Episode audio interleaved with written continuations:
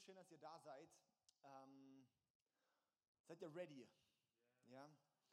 Hey, ich, äh, ey, einfach, ich möchte kurz, kurz was noch zu Carsten. Ich, ich will einfach Carsten kurz highlighten, hier Worship geleitet hat. Ich finde es so krass, ey, ihn zu beobachten, wie er Worship leitet, auch zu sehen, wie er sich auch entwickelt.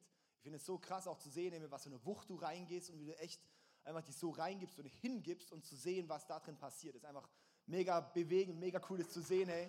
Bin ultra stolz darauf, ist mega cool. Ja, Hammer. Ja, das ist echt besonders. Ja, hey, auch, auch Gerd, ich möchte uns einfach auch ein bisschen meinen Glaubenshorizont mal öffnen für das Thema Heilung. Ähm, dass da echt Dinge passieren. Letzte Woche in, in Singen am Wochenende, da hatten wir, ähm, ja eigentlich so Samstag und Sonntag im ICF hatten wir äh, Zeit, wo wir ähm, äh, so, so, so, so, Heilung, so Heilungsgottesdienste hatten, wo einfach wir konkret auch für Heilung und so weiter gebetet haben. Und es ist wirklich, ähm, also endlos könnte man da jetzt berichten. Da sind wirklich Dutzende Leute geheilt worden von, von unheilbaren Sachen, von Lähmungen. Da sind wirklich äh, Leute, die, die Lähmungen hatten, sind Dinge wieder aufgegangen. Leute, die nicht hören konnten, konnten wieder hören. Das ist unser Gott. Ja, das Ding ist einfach, glauben wir daran. und, und so geben wir dem Raum, dass wir auch, weil wenn wir nicht, also Gebet ist immer das Vehikel, durch das Gott arbeitet, durch unseren Glauben im Gebet. Das heißt, wenn wir nicht beten, wird auch nichts passieren. Das heißt, wir wollen einfach auch einen Raum haben, wo, wo Dinge passieren und dass wir die Dinge erleben. Und dann ist auch wichtig, wenn man es auch erlebt, dass man es dann auch, ähm, auch mitteilt. Gell? Weil oft passieren Dinge und man sagt es keinem, wo ich sage, sag's doch, hey. Gell? Okay, hey, wir sind in der Serie Romance Warrior. Und ich, ähm, für mich ist es echt so ein Highlight-Thema. Ähm, und zwar ist es jetzt nicht nur eine, eine, Serie, in die wir reingehen wollen, sondern wirklich mehr so eine, so eine Season, mehr so, ein, so eine, äh, äh, ein, ein, ein Ding mit offenem Ende, wo wir halt noch ein äh, Logo zugegeben haben. Aber vielmehr ist es eine Entdeckungsreise für uns, Jesus als unseren Liebhaber zu entdecken.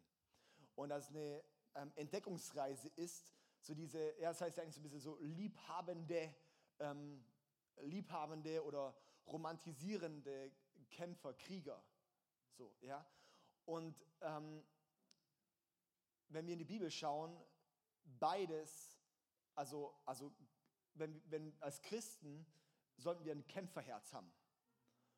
Das ist mega wichtig, dass wir diese Dinge sehen. Wir können wirklich die Bibel von vorne bis hinten lesen und, du, und du gehst raus und, und merkst so, wow, wir sind da reingestellt, um eine Veränderung zu bringen. Wir sind hier reingestellt, um nicht einfach nur ähm, kontrastlos zum Rest der Welt zu sein, sondern wir sollen ein Kontrast sein, oder? Wir sollen ein, ein, ein Gegenpol sein zu manchen Dingen, die auch da sind. Und ähm, wir sind dafür da. Auch die Kirche, heißt in 1 Timotheus 3, soll eine Säule der Wahrheit sein. Nicht eine Säule der Willkür sein oder sowas, sondern eine Säule der Wahrheit sein. Das heißt auch für Wahrheit einzustehen. Das ist extrem wichtig, diese Dinge wirklich Kämpfer zu sein. Ein Kämpferherz, das, das, das ist was, das, das, das entsteht in uns. Aber, und jetzt hier eben Romanced Warrior, weil es geht darum, ein Liebhaber ist immer unaufhaltsamer als ein Kämpfer. Ein Liebhaber ist immer unaufhaltsamer als ein Kämpfer. Du kannst eine Frau vom größten Lauchluschi anpöbeln und wenn dieser Lauchluschi seine Frau brutal liebt, dann wird er sie verteidigen, egal wie wenig Chancen er hat. Warum? Weil ein Liebhaber ist immer unaufhaltsamer als ein Kämpfer. Ein Liebhaber hat eine viel größere Vision als nur ein Kämpfer. Das heißt, das Kämpferherz, das Gott eigentlich möchte, ist Liebhaber zu sein. Und aus diesem Liebhaber, aus dieser Liebhaberschaft heraus ein Kämpferherz zu entwickeln für mich ist dort die Stelle, die eigentlich dieses ganze Thema ausgelöst hat, ähm, ist David und Goliath. Ähm, die Geschichte kennen die meisten. Ja, der kleine David, der gegen den Goliath kämpft. Und David hat Goliath nicht umgebracht, weil er Goliath so gehasst hat, sondern weil er es so gehasst hat, wie Goliath seinen geliebten Gott verhöhnt hat. Das heißt, der Anreiz bei David war nicht Goliath als Feind, sondern sein Liebhaber Gott, für den er eintritt. Und darum war er der Einzige im ganzen Volk Israel, der sich getraut hat, gegen Goliath zu kämpfen, obwohl er eigentlich objektiv keine Chance hatte. Aber er hat sich getraut, reinzugehen und hat den Kampf auch gewonnen. Warum? Weil er der größte Liebhaber war. Und König David sehen wir als König und als Kämpfer. Aber was David vor allem war, müssen wir nur die Psalmen lesen, er war ein studierter Liebhaber. Was er, er war der professionellste Liebhaber und Beiprodukte waren Kämpfer und König und Feldherr und Maschine und was geht ab und Babo und alles, ja. Das war alles ein Side-Effekt von er ist der Liebhaber Gottes. Wenn wir die Psalmen lesen, merken wir dieses Herz von der Liebhaberschaft Gott gegenüber, ja. Und darum, wir werden in dieser Serie eigentlich zu dieses Thema ähm, so Jesus als Bräutigam und du und wir als Kirche als Braut dieses Brautparadigma aufrollen. Weil das zieht sich durch die ganze Bibel durch. Ich möchte dich einladen, schau in unserem Podcast die Predigt von Lukas Knies an von letzter Woche, haben wir im Stream. Ähm, die ist extrem gut. Er bringt einfach mal einen roten Faden durch die Bibel. Zwölf Punkte, zwölf Stationen, wo wir sehen, dass Gott von Anfang an sich gedacht hat, dass sein großes Ziel war, eine Bräutigam und die Braut. Und dass Gott nicht nur Gott sein wollte, nicht nur Vater, nicht nur König, nicht nur Herr, sondern in allererster Linie wollte er Liebhaber sein. Und es ist echt was, wo ich, wo ich uns öffnen möchte für und auch den Blick öffnen möchte dafür, diesen roten Faden zu erkennen und dass wir wirklich eine Braut sind. Und das ist vielleicht ein bisschen strange, oder? Wenn man als Mann denkt, ja, wie soll ich mich jetzt als Braut sehen? Ja, ähm, dann lesen wir die Bibel und dann, das ist jetzt vielleicht, vielleicht für die Männer ein bisschen schwierig, wie soll ich mich als Braut sehen? Und dann sage ich den Frauen, okay, ihr werdet halt Brüder genannt, dann ihr müsst es halt auch umgehen können mit sowas, ja. Ähm, das heißt, ähm, du bist auch mit gemeint, ja. Und darum ist Braut vielleicht nicht so ansprechend gerade für jeden Mann, aber darum sage ich Liebhaber, ja. Werd Liebhaber von Jesus, werd Liebhaber von Gott. Ähm, ganz oft haben wir das Bild oder das Verständnis in der Bibel von Kinder Gottes zu sein, oder? Gott der Vater und ich als Kind, wir sollen Söhne, Kinder Gottes sein. Das ist wichtig, aber wenn ein Kind aufwächst und reif wird, dann wird es irgendwann heiraten. Das heißt, wenn es um Liebhaber, um Braut, Bräutigam geht, ist es ein Reifestadium, nach dem Kind zu sein. Um ein guter Liebhaber zu sein, musst du auch erstmal ein verständnisvolles Kind gewesen sein. Sonst wirst du einen Schrott heiraten.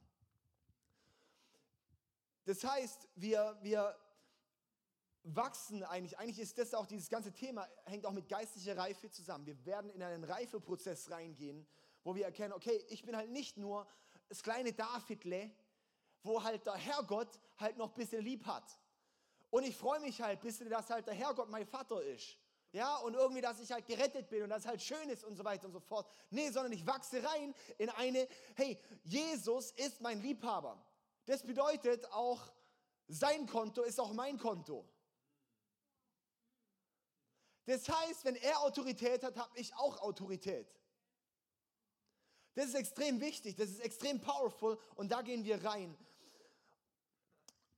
Und das Problem ist aber, viele Christen tauchen zur Hochzeit auf, aber bleiben nicht mehr zur Ehe. Viele Christen tauchen zur Hochzeit auf, aber erscheinen nicht mehr in der Ehe. Und da möchten wir schauen, wie können wir aber diese Liebesbeziehung mit Jesus leben. Okay, dazu ist das Hauptbuch in der Bibel ist das Hohelied.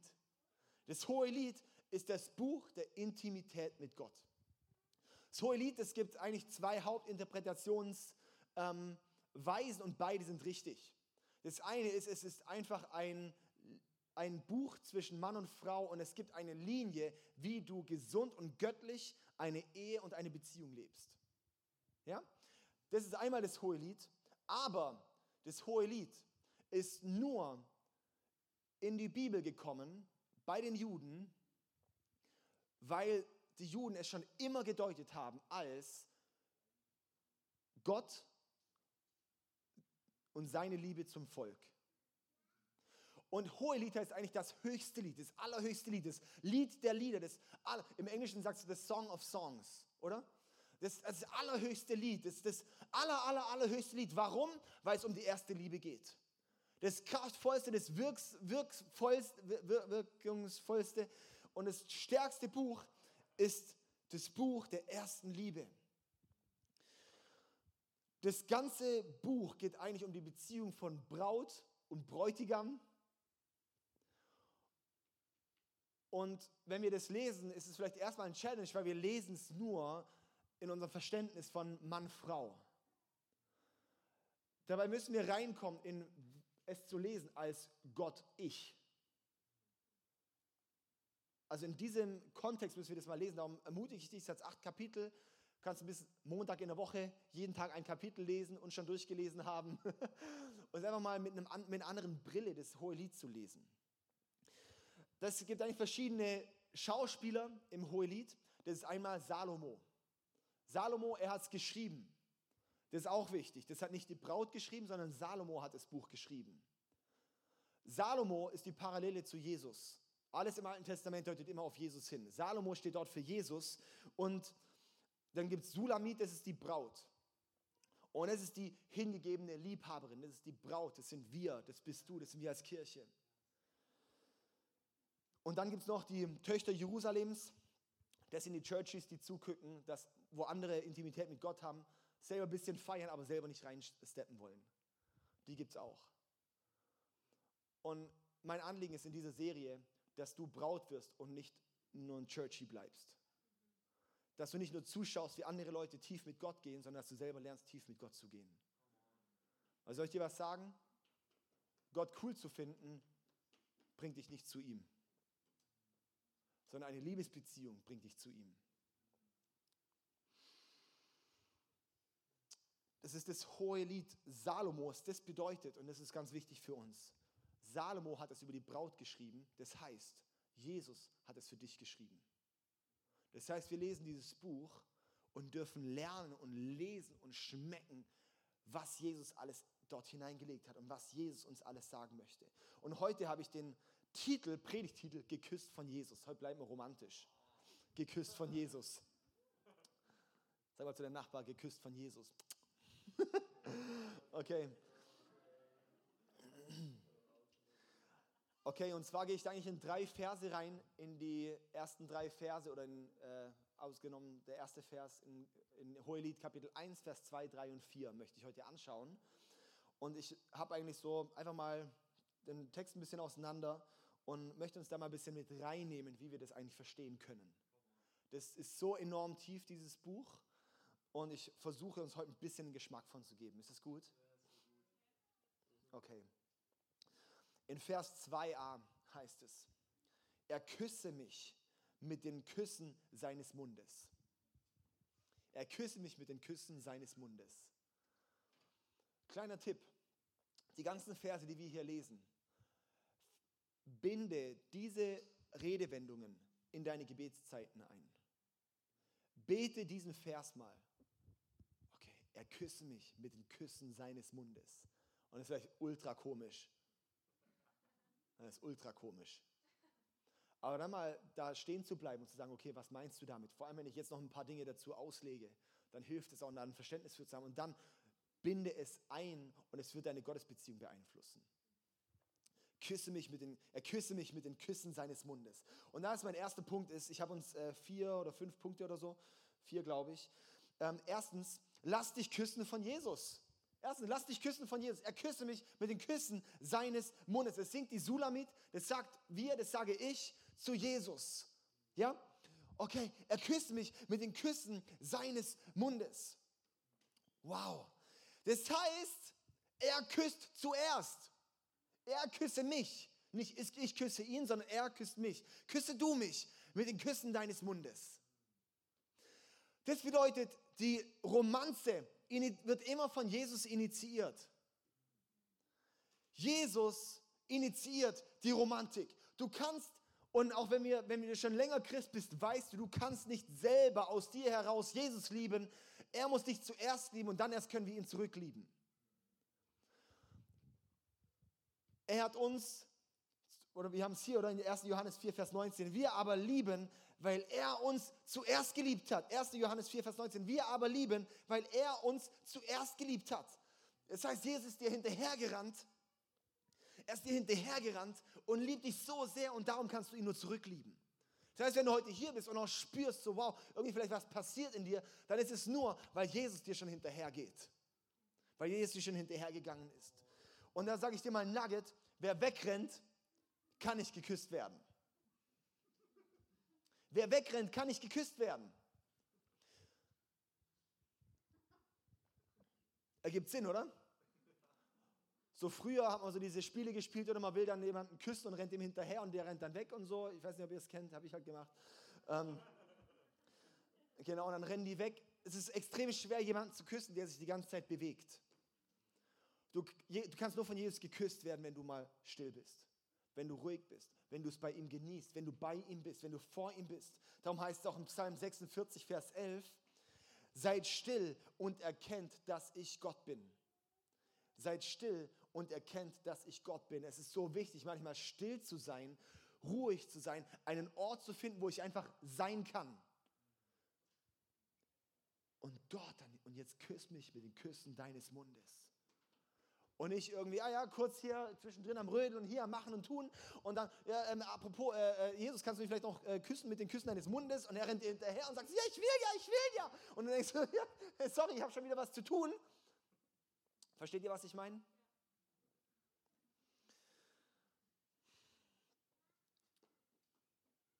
Und darum ist es, sei still und erkennt, dass ich Gott bin.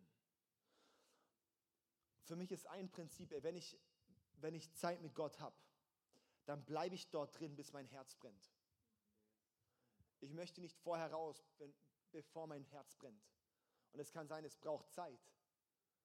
Aber ganz häufig haben wir nur eine Gebetsliste und kein Gebetsleben. Und wenn man überhaupt eine Gebetsliste hat, aber es, aber dass wir einfach mal wirklich bei Gott sind, vor ihm sind und schauen, dass mein Herz anfängt zu brennen. Okay, küsse mich mit den Küssen deines Mundes. Das sind so viele Nuancen, die extrem wichtig sind. Aus dem Mund Gottes kommt das Wort Gottes. Aus dem Mund Gottes kommt das Wort Gottes.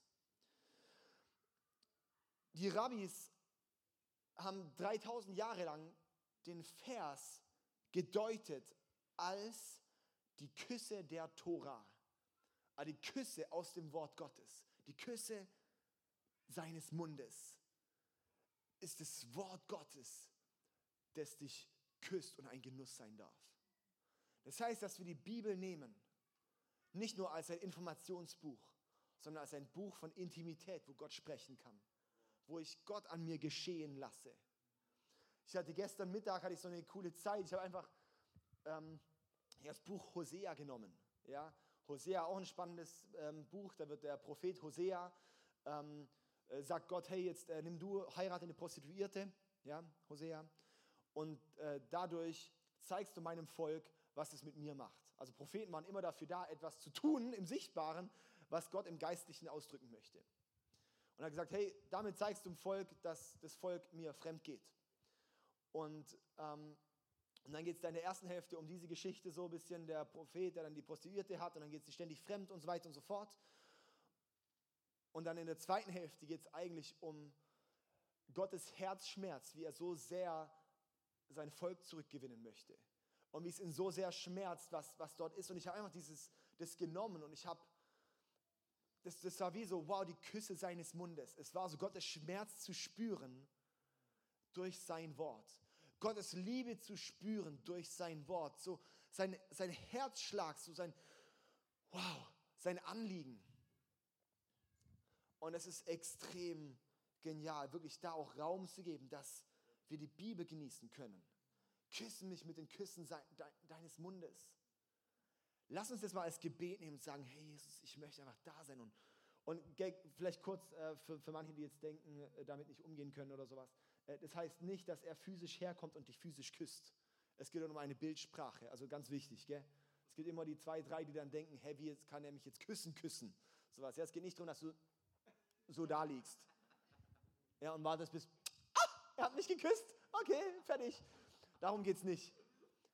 Sondern es geht um, um ein, im bildlichen Sinne von, hey, das ist einfach so was Schönes, so was Geniales. Und darum geht auch der Vers weiter. Der Vers geht weiter in Vers 2b und dort heißt es, denn deine Liebe ist besser als Wein. Küsse mich mit den Küssen deines Mundes, denn deine Liebe ist besser als Wein. Und da habe ich der zweite Punkt, ist die Liebe von Jesus ist der größte Genuss. Die Liebe von Jesus ist der größte Genuss. Seine Liebe ist besser als Wein. Wein steht dort, in der ganzen Sprache steht das für den größten Genuss, den man eigentlich im Leben haben kann. Wein steht für den absoluten Genuss, für das einfach dieses komplette Entspanntsein, dieses komplett schön, dieses, hey, was machst du an einem schönen Abend? Ein Wein auf, oder? So, was machst du in, in, in, in einem Genießmoment? Ein Wein. Das ist genau das, es steht für den größten Genuss. Und jetzt nicht nur Wein, sondern stellvertretend für allen Genuss, den wir in unserem Leben haben. Für gute Dinge, für schlechte Dinge, die wir genießen. Und es heißt, dass deine Liebe ist ein größerer Genuss als alles andere, was ich in meinem Leben überhaupt genießen kann. Jesus, deine Liebe zu haben, deine Liebe zu spüren, deine Liebe zu begegnen, deine Küsse zu erleben, ist, ist genießbarer, ist schöner, ist genussvoller als alles andere, was ich nur überhaupt erleben kann. Nach dieser Liebe sehnen wir uns und wir wissen es nicht. Weißt du, wenn wir Gottes Liebe begegnen, wird alles andere in den Schatten gestellt.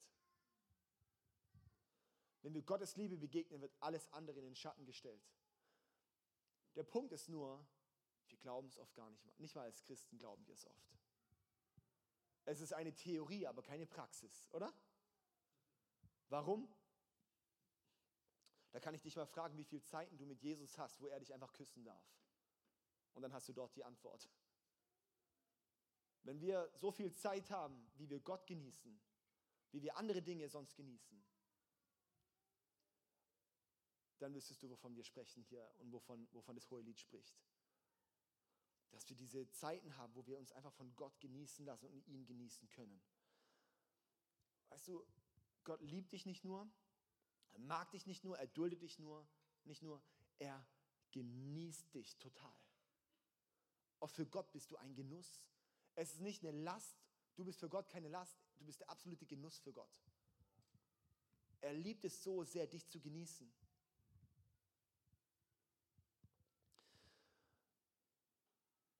Genuss ist was, das hat Gott in uns hineingelegt. Also Genuss, dass wir die Sehnsucht haben nach Genuss, dass wir Lüste haben oder Lust ist etwas, das hat Gott in dich hineingelegt. Jahrelang haben wir oft schon versucht, oder, dass wir die Dinge ablegen, dass ich sage, okay, ich möchte keine Lüste mehr haben. Das ist der, der falsche Weg, weil Gott hat es in dich hineingelegt. Der Punkt ist vielmehr, wie kanalisierst du die Lust? Du denkst, du findest Genuss in anderen Dingen, dabei finden wir den absoluten Genuss nur bei Gott. Unser Problem liegt nicht darin, dass wir glücklich sein wollen, sondern dass wir ihn nicht bei Gott finden wollen.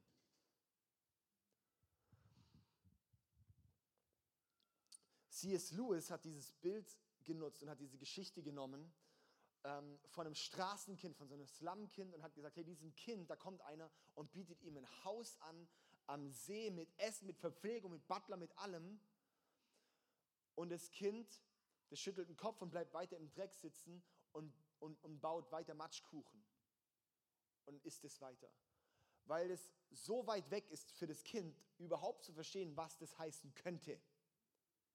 Und darum bleibt es dort und futtert diesen Matschkuchen. Und das nutzt C.S. Lewis als Bild für uns Christen und für die Menschheit allgemein, wo er sagt, die Menschen bauen dort ihren Matschkuchen und sind glücklich mit dem Matschkuchen und verstehen gar nicht, wie der Genuss Gottes sein kann. Weil man ihn noch, ihn noch nie geschmeckt, noch nie erlebt hat. Wenn man ihn einmal geschmeckt und erlebt hat, willst du nichts anderes mehr. Du wirst es merken, dass nichts anderes, nothing else will do. Und dann ist es eben so, wir hatten in der Serie vorher ging es ums Thema Sünde, befreit leben und so weiter und so fort. Gell? Und zwar wir sündigen, wenn wir nicht in Gott zufriedengestellt sind. Also wenn wir nicht in Gott zufriedengestellt sind, dann verstoßen wir gegen Gottes Ordnung, weil wir woanders versuchen, unsere Befriedigung, unsere Zufriedenstellung zu holen. Wenn wir die absolute Zufriedenstellung in Gott finden, da wird alles verändert.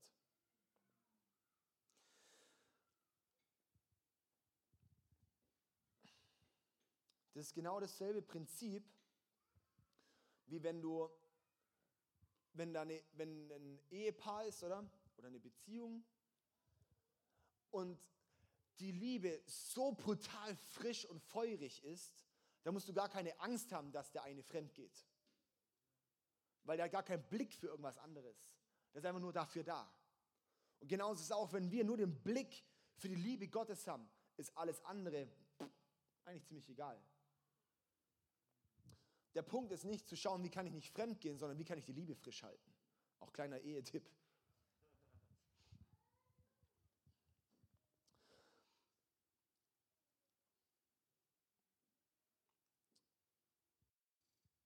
Gott hat in uns hineingelegt, dass wir genießen wollen und dass wir Genuss haben wollen.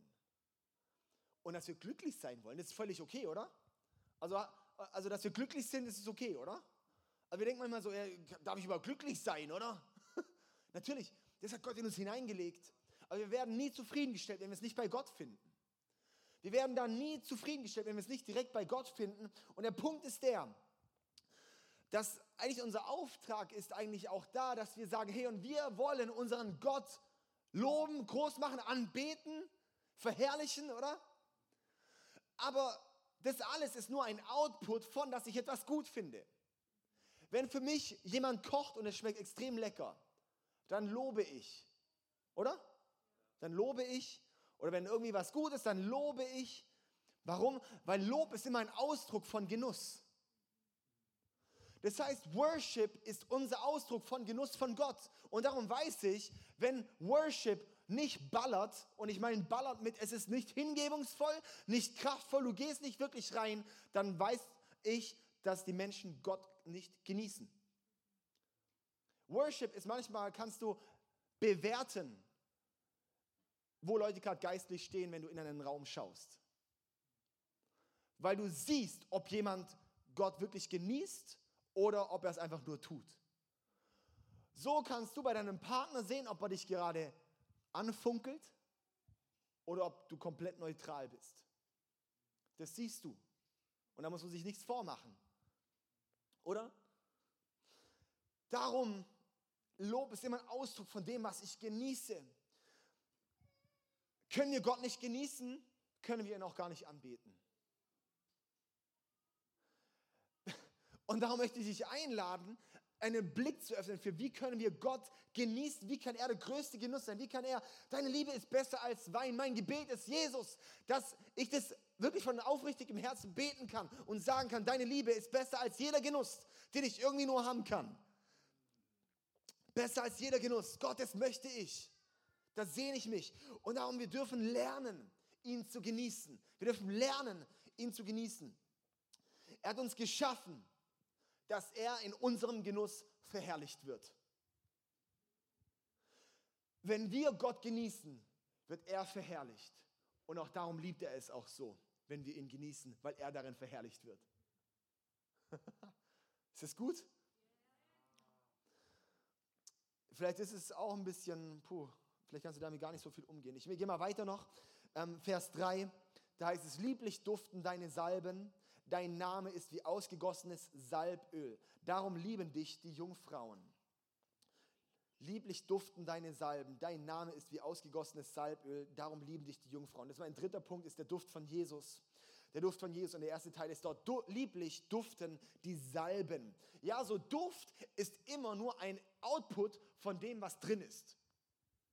Ist ganz logisch, oder? Ja?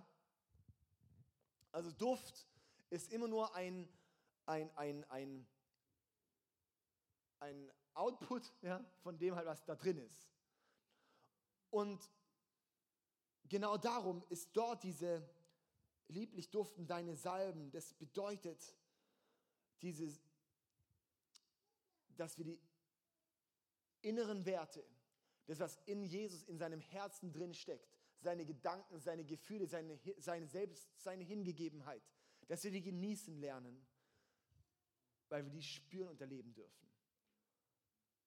Dieses lieblich duften deine Salben, das heißt, das ist so krass, was in dir steckt.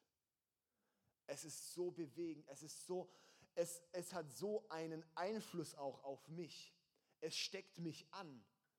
Hast du schon mal jemanden umarmt, der fett Parfüm dran hatte und du hast danach selber nach dem Parfüm gerochen? Das ist immer cool, wenn du Kinder hast, ja, also die immer noch auf dem Arm sind und die gehen dann so ein bisschen durch und du kannst am Abend dann bewerten, bei wem er alles auf dem Arm war, weil du das Parfüm riechst, von wem es war. Die Person ist gar nicht mehr da, aber du siehst doch noch da. Und es ist genau das, was, was dort eigentlich gemeint ist, von hey, selbst wenn er gerade nicht sichtbar ist, sein Duft ist nach wie vor da. Und wenn ich eine Begegnung mit ihm hatte, wenn ich ihn umarmt hatte, wenn ich sein, ihn küssen durfte, dann bleibt sein Geruch an mir hängen. Und darum sind diese Zeiten in Zweisamkeit mit ihm so wichtig. Und der Geruch bleibt danach da. Bei kleinen Kindern, so, so Säuglingen, ist ja manchmal so ein Tipp zum Schlafen, dass man ihnen äh, ein gebrauchtes Kleidungsstück von den Eltern ins Bett reinlegt, dass sie denken, die Eltern liegen dort. Ja, ganz witzig, weil genau das, auch das ist, ich glaube, das ist genau das, was, was, was dort auch hier gemeint ist, von hey, dass wir ihn schmecken, dass er auch und dass wir, dass es wirklich auch an uns haften bleibt. Und dann geht es eben hier weiter. Dein Name ist wie ausgegossenes Salböl, darum lieben dich die Jungfrauen. Dein Name ist wie ausgegossenes Salböl. Öl ist in der Bibel immer mit dem Heiligen Geist zusammenhängt. Also immer, immer mit Öl und der Heilige Geist, oder das ist immer so dasselbe Bild. Das bedeutet auch hier, wir brauchen den Heiligen Geist, dass Jesus an uns hängen bleibt. Darum ist der Heilige Geist da. Darum hat Jesus auch gesagt, es ist gut, dass ich gehe physisch von dieser Erde, weil dann mein Heiliger Geist kommt, dass du immer, ständig, die ganze Zeit da sein kannst. Das heißt, der Heilige Geist ist dafür da, dass Jesus die ganze Zeit in deinem Alltag ist. Es ist quasi Jesus als unsichtbarer die ganze Zeit bei dir. Das ist der Heilige Geist, der Geist von Jesus. Dein Name ist wie ausgegossenes Salböl. Das heißt auch ausgegossen, es wird immer mehr sichtbar, es wird immer mehr offenbar und Gott wird sich immer mehr zeigen und immer mehr Menschen zeigen. Es ist ausgegossen. Darum lass uns auch wirklich den Namen von Jesus, dass der Name von Jesus ausgegossen wird und dass es auch ein Auftrag ist von uns, den Namen von Jesus auszugießen und rauszubringen. Und dann geht es nämlich auch weiter. Darum lieben dich die Jungfrauen. Das heißt, wenn du Jesus genossen hast und wenn ihr Zweisamkeit hattet und du duftest nach ihm, dann werden auch andere Leute diesen Jesus lieben lernen.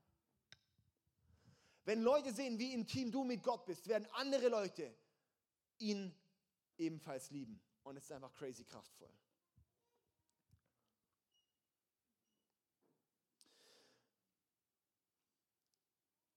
Und dann habe ich den letzten Punkt noch. Das Wertvollste ist Zweisamkeit mit Jesus. Das Wertvollste ist Zweisamkeit mit Jesus. Und zwar Vers 4, ähm, der ist auch einfach super krass. Vers 4a heißt es, zieh mich mit dir. Zieh mich mit dir. Und diesen Vers, da möchte ich dich einladen als ein Gebet für dein Leben. Jesus, zieh mich mit dir. Zieh mich zu dir. Ich möchte bei dir sein. Ich möchte mit dir. Ich möchte einfach nur, zieh mich zu dir. Zieh mich mit dir ich habe Sehnsucht nach dir. Es diese Sehnsucht auszudrücken. Dann geht es weiter, zieh mich mit dir. Lass uns eilen. Und das ist ganz spannend, weil hier da heißt es, lasst uns eilen. Und es ist nicht nur mich und der König, sondern uns ist ich und die Töchter Jerusalems. Ja, so die anderen, die da noch drumherum sind, die anderen Schauspieler. Und dann noch der König selbst auch, der Liebhaber selbst, der Bräutigam selbst. Das heißt hier, lasst uns eilen. Und es ist ganz spannend, weil dieser Vers, dieser Teil, das sehen wir, dass es danach nämlich weitergeht, wo es um, um lasst uns jauchzen, lasst uns erfreuen an ihm und so weiter. Da, da geht es ja nämlich weiter. Das heißt, wir sehen hier, es geht dort um Plural. Lasst uns eilen und nicht nur ich und Jesus, sondern ich und die anderen Christen. Das ist der Vers, wo es um Gemeinschaft geht. Das ist der Vers, wo wir zusammen unterwegs sind. Das heißt, ich brauche andere Christen, mit denen ich unterwegs bin und ihm nacheifere, ihm nachrenne, ihm nachjage. Ja, und darum ist es für mich dieser Vers von, lasst uns Jesus wirklich nachrennen, gemeinsam. Und wir, wir, wir, wir spielen oft so das Wort so Gemeinschaft weg hin in, in etwas. Es ist halt Gemeinschaft mit anderen ist so, ich mache genau dasselbe wie mit jedem anderen auch. Und es ist keine göttliche Gemeinschaft, sondern dieses Gemeinschaft nach Gottes Herzen ist, lass uns gemeinsam Jesus nachrennen. Lass uns gemeinsam Jesus nachrennen. Nicht einfach nur einen Pokerabend machen und das war's, sondern was heißt es mal gemeinsam diesen Jesus zu suchen? Auch ein kleiner Tipp mal für unsere Small Groups, da mal reinzugehen. Oft eilen wir im Ministry, ohne zu verweilen mit ihm. Wir sollten verweilen mit ihm. Und dann geht es Vers 4c, der König hat mich in seine Gemächer geführt. Der König hat mich in seine Gemächer geführt. Das heißt, in seine Kammer, in sein, in sein, sein Gebetskämmerchen, in die Intimität, in die persönliche Zeit. Da kommt keiner rein, außer er und ich. Wow, wow, wow. Ja, aber ich frage dich, wo hast du diese Gemächerzeiten mit Jesus, diese Kämmerchenzeiten mit Jesus? Hast du sie? Wenn nicht, dann fehlt ein Riesenteil von deiner Intimität. Ich sage es auch dir, hast du keinen Sex mit deinem Partner, geht die Ehe kaputt. Wenn ihr nicht regelmäßig Sex habt, geht die Ehe kaputt. Sex ist, ein Bund, ist, das, ist die Bundeserneuerung von dem Ehebund. Das heißt, wenn du nicht regelmäßig Sex hast, erneuert ihr den Bund nicht und er wird luschi. Und genauso, wir brauchen diese Gebetszimmerzeiten, diese Kämmerchenzeiten mit unserem Jesus, diese Intimität mit ihm. Dieses, wo was Neues gebaut wird, die Intimität, wo etwas Neues entsteht, wo, wo es tiefer gehen darf, als, als es sonst vielleicht sonst immer war.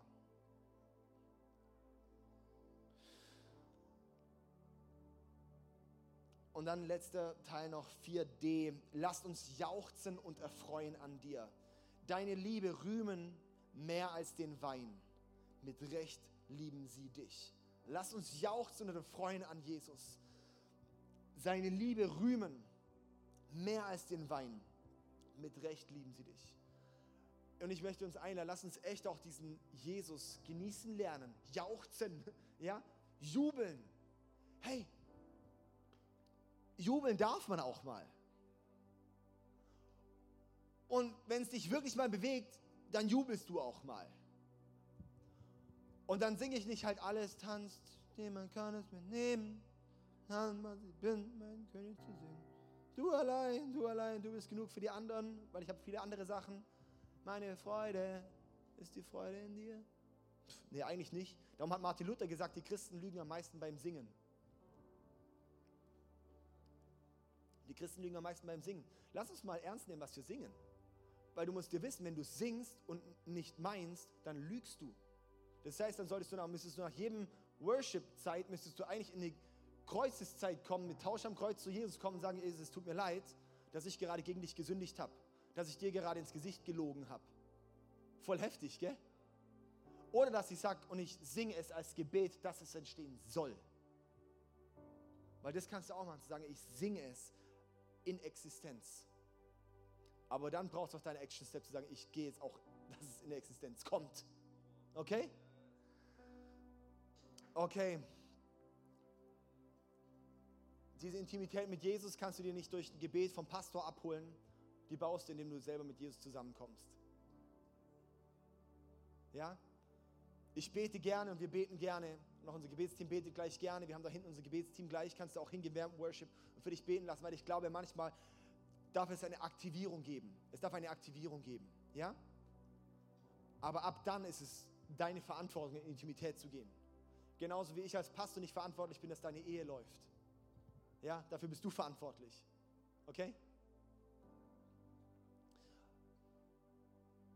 Und dann vielleicht ganz praktisch für dich, wie kannst du deine Kämmerchenzeit mit Jesus gestalten? Gestalt es auch mal romantisch. Romantisch kann heißen, mach mal Musik an, die gut ist. Oder? Mach dir auch eine Atmosphäre in einem Ort, wo es schön ist. Mach dir auch die Gebetszeiten mit einer Qualitätszeit. Mach das auch mal schön. Ja? Okay, gut. Ich möchte auch nochmal die Verse hier vorlesen. Er küsse mich mit den Küssen seines Mundes. Denn deine Liebe ist besser als Wein. Lieblich duften deine Salben, dein Name ist wie ausgegossenes Salböl. Darum lieben dich die Jungfrauen. Zieh mich mit dir, lass uns eilen.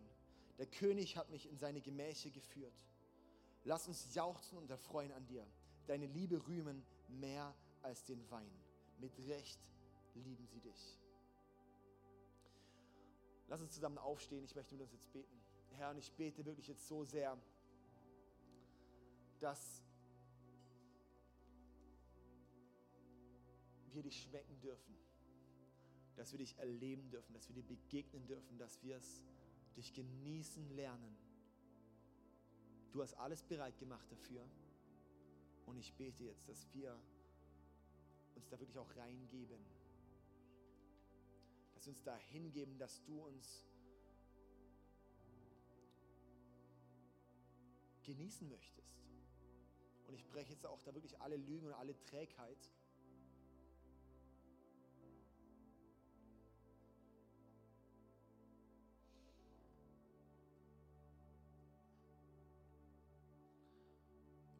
Ich spüre echt, dass da, dass da auch echt, echt auch eine, eine Macht unterwegs sein will, die dir versucht, dir die Ohren zu, zu verschließen. Dass du merkst, hey, boah, das, das, ich war gerade gar nicht aufnahmefähig, was war gerade los mit mir? Wenn du merkst, hey, ich war, was war gerade los mit mir, jetzt wirst du gerade wieder wach. Was war los mit mir, möchte ich einladen, geh zum Gebetsteam und lass da, lass da beten. Weil das ist was, ich sage so, der Teufel macht nichts einfach nur aus Spaß, sondern auch immer mit einem Ziel. Und wenn er weiß, dass etwas aktiviert werden kann bei dir, dann versucht er dir Ohrenstöpsel reinzustecken. Das heißt, dann geh einfach zum Gebetsteam und sag, ich möchte meine Ohrenstöpsel rausziehen, um wirklich empfangen zu können, was Gott jetzt möchte. Und Jesus, ich bete, dass du wirklich so eine Aktivierung jetzt auch schenkst für deine Liebe dass du aktivierst in unserem Leben wirklich diese Gebetskämmerchenzeiten, dass du in unserem Leben aktivierst dieses, wow, wir wollen einfach in die Zweisamkeit mit dir. Ich will einfach sein bei dir. Ich möchte dich einfach genießen lernen, einfach zu sein bei dir. Ich bin jetzt auch hier im Worship, Herr, dass wir wirklich, dass ein aufrichtiger Genuss ist, Herr, dass wir wirklich jetzt auch in dieser Zeit dich schmecken dürfen, genießen dürfen.